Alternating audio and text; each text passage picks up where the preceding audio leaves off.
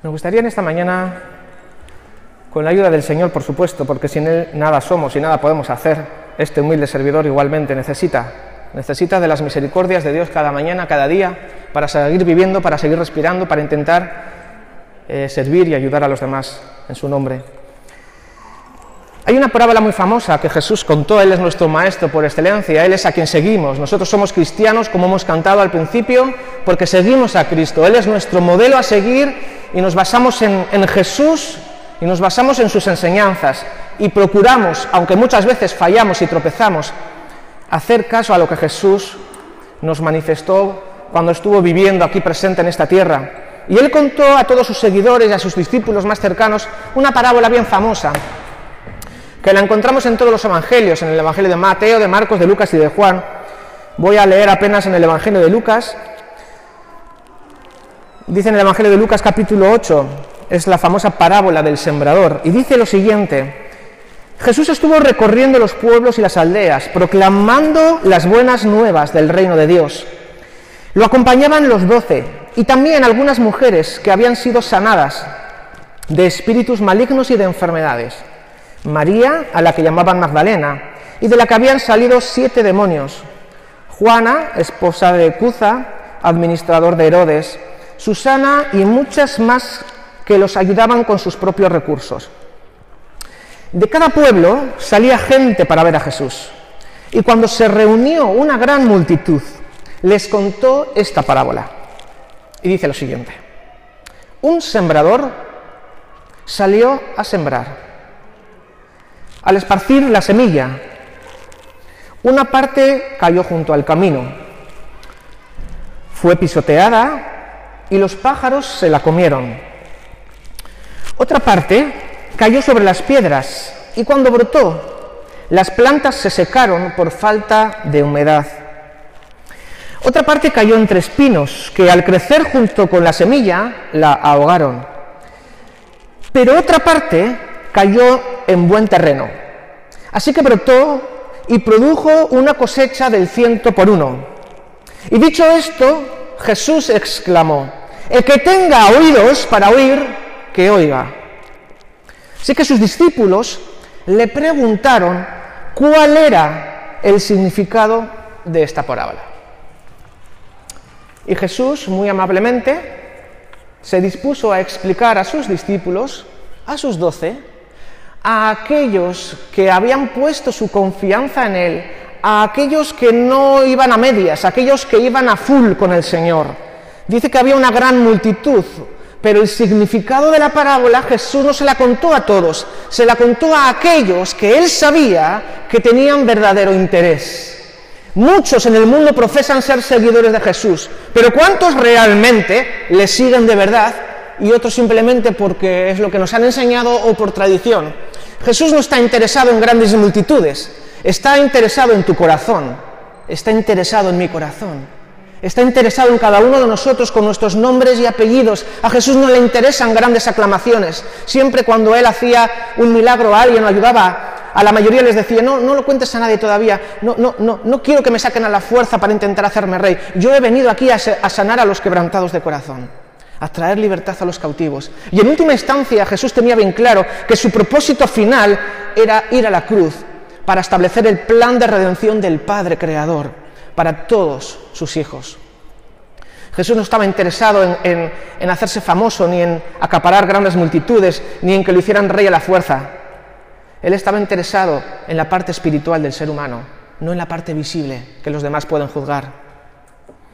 Así que dicho esto, Jesús les explicó a los de su confianza, a aquellos que realmente querían amar a Jesús, querían seguirle, no aquellos que se conforman solamente con la superficie. Este mensaje es para aquellos que realmente están insatisfechos con su vida espiritual real. No para aquellos que simplemente siguen un poquito la corriente general, pero me conformo con ir de vez en cuando a algún evento religioso y ya está. No, no.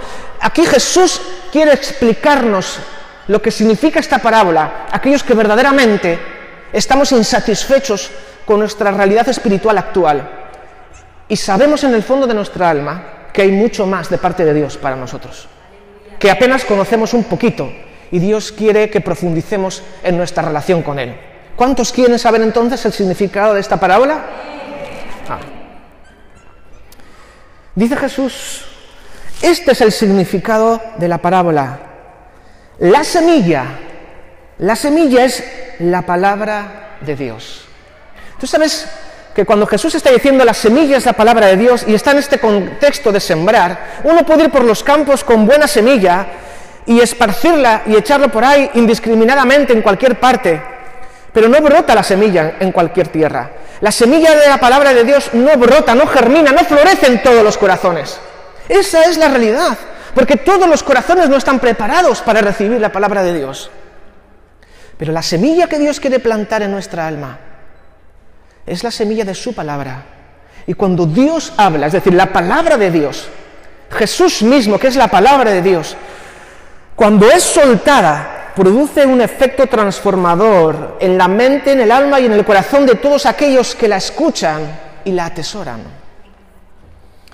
Pero tenemos que entender bien el, principio de esta parábola. La semilla, la semilla no son un montón de promesas huecas, un montón de promesas vacías, un mensaje triunfalista. La semilla es la palabra de Dios. Y cuando Dios habla, mundos se crean, Galaxias comienzan a funcionar. Los océanos se mantienen en sus niveles. Nieva, llueve, florecen las flores en primavera. El curso se mantiene porque el dedo de Dios lo sostiene. Cuando Dios habla, se crea vida. Y tú y yo estamos aquí vivos hoy porque Dios un, dijo, un día dijo, hágase el hombre y hágase la mujer. Y sopló aliento de vida y nos creó. La semilla es la palabra de Dios, que está escrito, que hemos sido declarados inocentes, justificados para con Dios, en paz con Él, por medio de nuestro Señor Jesucristo. La semilla es la palabra de Dios. Es la palabra que dice que Jesús es el camino, es la verdad y es la vida, que fuera de Él no hay salvación posible. Cuando dice los que están junto al camino son los que oyen, pero luego viene el diablo y les quita la palabra del corazón, no sea que crean y se salven. Porque la única manera de poder creer y de poder ser salvados de nuestras propias miserias internas es escuchando la bendita palabra de Dios, cuando dice, yo soy tu Padre, yo te amo, yo estoy contigo cuando sufres, no te he dejado solo, no te he abandonado, mi vida di por ti. Nadie tiene mayor amor que este, que uno dé la vida por sus amigos. Y esto fue lo que vino a hacer precisamente Dios al mundo. No celebramos la Navidad o la Semana Santa por casualidad. Todo tiene un sentido espiritual y transformador. Jesús, el mismo Dios hecho hombre, vino al mundo para identificarse con el ser humano. Dios no es un extraterrestre que creó el mundo y luego se fue de vacaciones. Él está comprometido con su creación hasta el final. Si a alguno le causa tropiezo estas palabras, yo le animo a que vea la película de la cabaña. Y vas a poder resolver muchas de las dudas. Es una película que estuvo en los cines hace apenas dos, tres años y explica magistralmente el porqué del sufrimiento del mundo. Si Dios es un Dios bueno, ¿por qué Dios permite las cosas malas? Hay muchas personas que les causa tropiezo esto y han puesto una marca, una cruz a la religión y no quieren saber nada de Dios. Y lo entiendo, es totalmente comprensible. Pero es que si Dios pudiera ser perfectamente entendible por nosotros, dejaría de ser Dios. Pero hay un lenguaje que todo ser humano entiende y es el amor. El lenguaje del amor. Y cuando uno comprende que Dios nos amó de tal manera que envió a Jesús a morir en nuestro lugar y a cambiarnos, a sustituir lo que nos correspondía a nosotros, lo tomó Él en su lugar. Hay una parte de la película que me encanta cuando le están juzgando al, al protagonista porque él se creía juez y Dios de todo el mundo le dicen, elige uno de tus dos hijos y elige quién se va a salvar y quién va a ir al infierno. Y él dice, no puedo hacer esto, no tienes que hacerlo, no puedo hacer esto. Y al final el protagonista, el padre, dice, mm, ninguno de los dos, mándame a mí, yo ocuparé su lugar. Y ese es el carácter del padre que Dios no quería que ninguno se perdiera, por eso mandó a Jesucristo a tomar nuestro lugar, porque Dios sufría, le dolía el alma de pensar que lo que más él amaba, su creación preciosa, por causa de su desobediencia, por causa de sus pecados, por causa de su incredulidad, no podría disfrutar de su presencia por toda la eternidad. Y por eso vino Jesús al mundo. No vino solamente para rellenar postales de Navidad, vino para ofrecer una oferta de salvación real y auténtica que le costó sangre, sangre inocente. Así que hay una realidad. En esta parábola nos enseñan cuatro tipos de personas que pueden haber.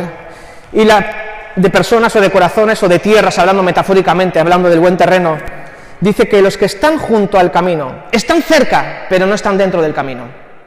Han escuchado hablar de Dios, pero no están comprometidos. Dice, están junto al camino, oyen la palabra, pero luego viene nuestro adversario, viene el enemigo, aquel que dice la palabra que ha cegado el entendimiento de los incrédulos para que no crean y por tanto si no crean tampoco se salven.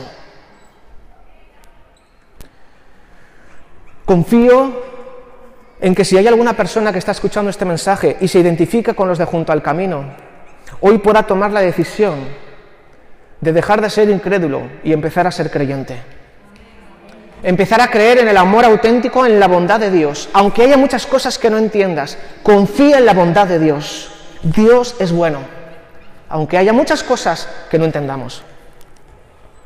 Continúa la parábola diciendo, los que están sobre las piedras, aquellos que tienen un corazón en pedregales, lleno de obstáculos, lleno de piedras, dice que son los que reciben la palabra con alegría cuando la escuchan pero no tienen raíz. Y dice que creen por algún tiempo, pero cuando llega la prueba, se apartan. Y aquí creo que muchos de los que estamos aquí nos hemos podido sentir identificados, ¿sí o no? Porque queremos amar al Señor, queremos seguir sus enseñanzas, nos hemos comprometido con Jesús, pero luego llegan los imprevistos, llegan los contratiempos, llega la enfermedad, llega la crisis, llega el paro, llega la desilusión y la alegría que sentíamos al principio se nos disipa. Pero debemos de recordar en esta mañana, queridos hermanos y hermanas, que dice la palabra que muchas son las aflicciones del justo, pero de todas ellas le librará el Señor. Así que por el hecho de confiar en Jesús no quiere decir que tengamos un carnet, ¿eh? un carnet que pone, que pone, este ya ha pasado las pruebas, eh, este ya va a ser feliz para siempre, nunca va a tener dificultades. No, no te asegura para nada. Lo que el Señor nos asegura es que Él va a estar con nosotros todos los días de nuestra vida y que Él nos va a acompañar en el día bueno y en el día malo. Y que lo, que a nosotros nos parece un sufrimiento eh, imposible de soportar, Jesús ya lo ha soportado primero y Él sabe de lo que está hablando. A Él no le asusta sufrir porque Él es el primero y Él ha determinado estar con nosotros todos los días.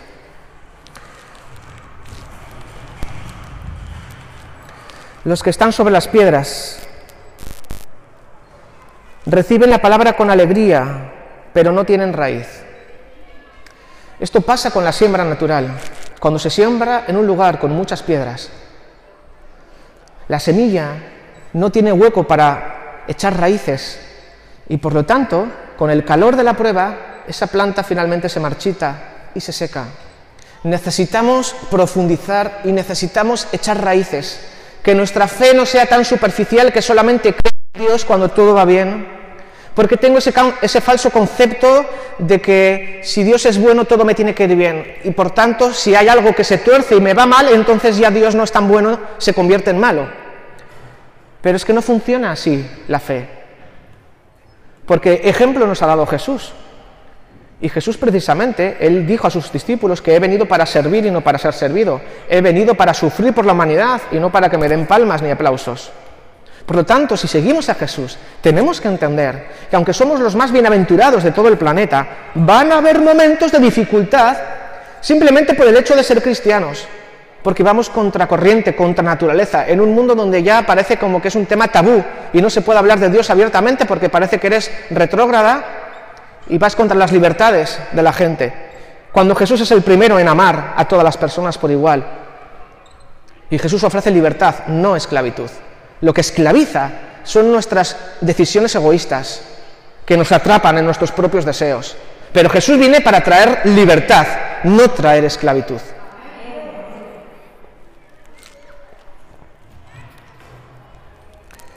Continúa la parábola diciendo Jesús, Hemos visto los de junto al camino y hemos visto los que están sobre las piedras que no pueden echar raíz. A propósito de echar raíz, antes de pasar al siguiente, perdonar, la mejor manera que tenemos los cristianos de echar raíces es tomarnos en serio precisamente la palabra de Dios. Es dedicar unos minutos cada día a poder escuchar, leer y practicar las enseñanzas de Jesús. Es poder dedicar un ratito cada día a estar en conexión con nuestro Creador. Quizá tú te conectas con Dios a través de, darte un paseo por el campo y habla con Él. No hables con las plantas ni con los árboles porque no te pueden escuchar. No hables con el sol ni con la luna porque son igualmente creación de Dios. Ve directamente al Creador. Ve directamente al que todo lo hace, al que todo lo puede, al que te escucha. No hables a objetos ni a cosas, aunque sean buenas. Ven directamente al diseñador, vayamos a la fuente de todo.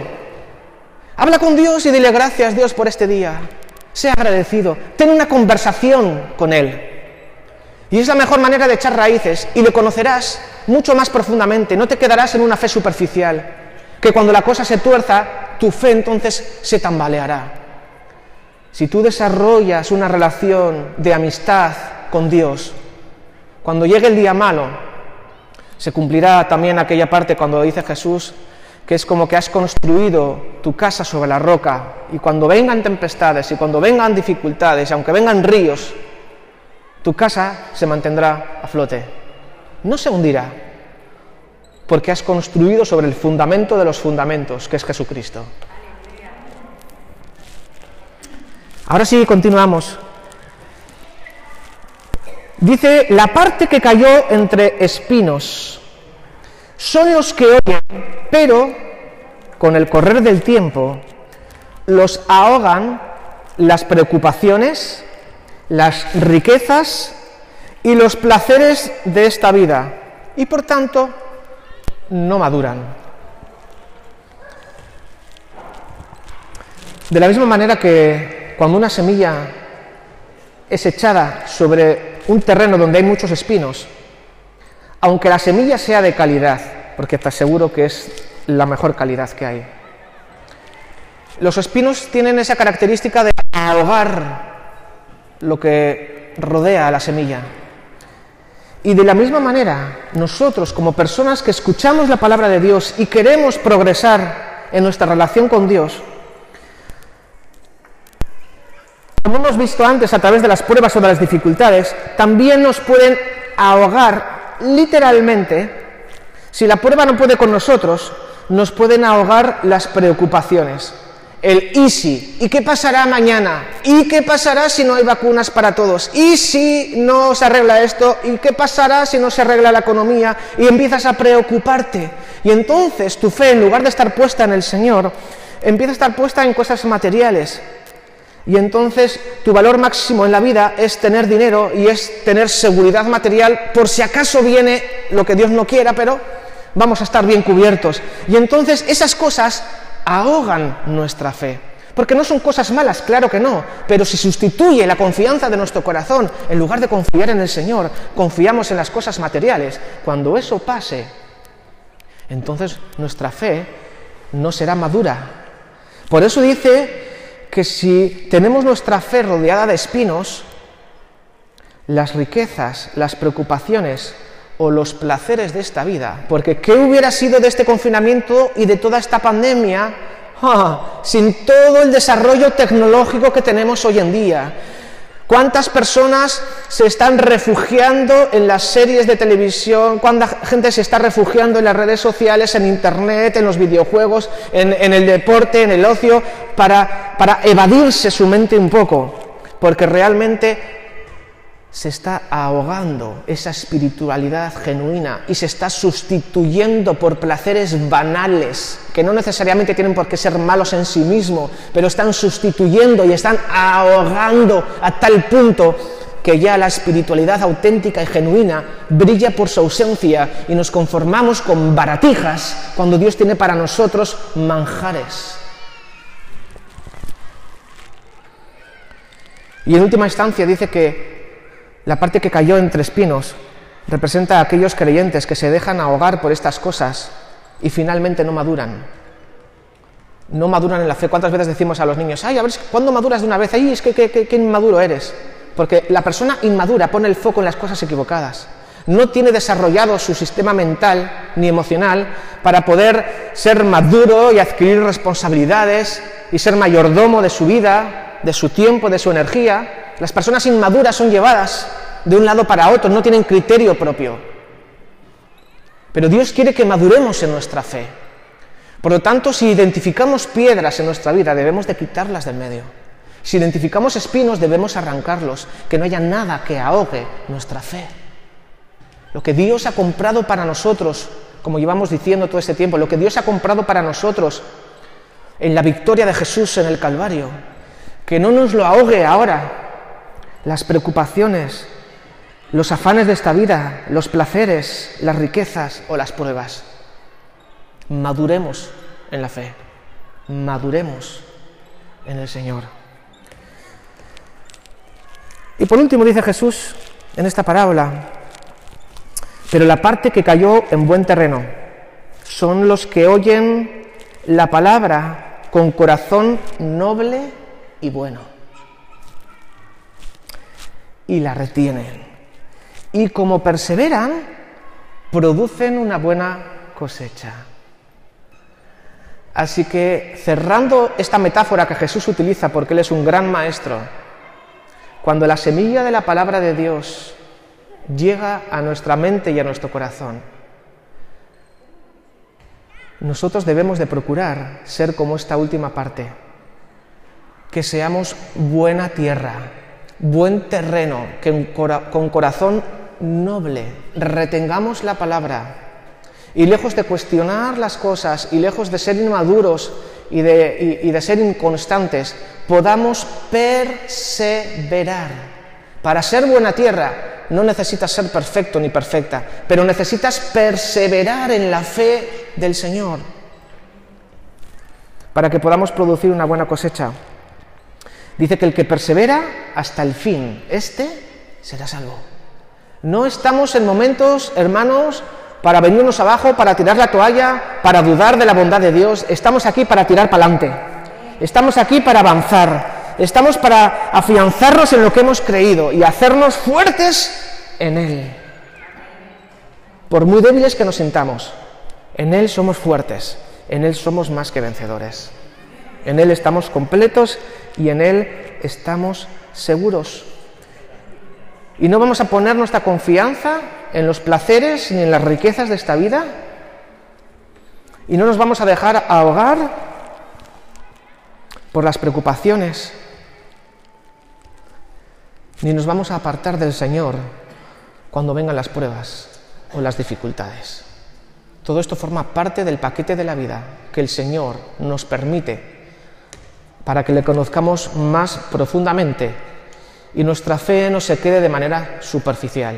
Si queremos profundizar en el Señor, debemos de abrazar todo lo que venga con Él, con el paquete completo, sabiendo y confiando que Él es bueno y que todo lo que permite nuestra vida es para que lo conozcamos mejor. Así que vamos a cerrar cantando esa canción que nos gusta tanto a algunos de nosotros que tiene que ver precisamente con no poner nuestro corazón ni en los bienes materiales ni en las riquezas, sino de saber que somos mayordomos. Y todos los que gusten a bien, pues podemos ofrendar para el Señor. Sabéis que vamos a empezar dentro de poco las obras también en retuerto y, vamos a necesitar también el apoyo y la colaboración de todos.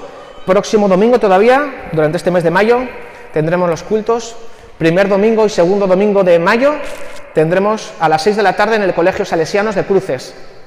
Hay un pequeño de cambio por el uso de la capilla que necesitan los hermanos salesianos.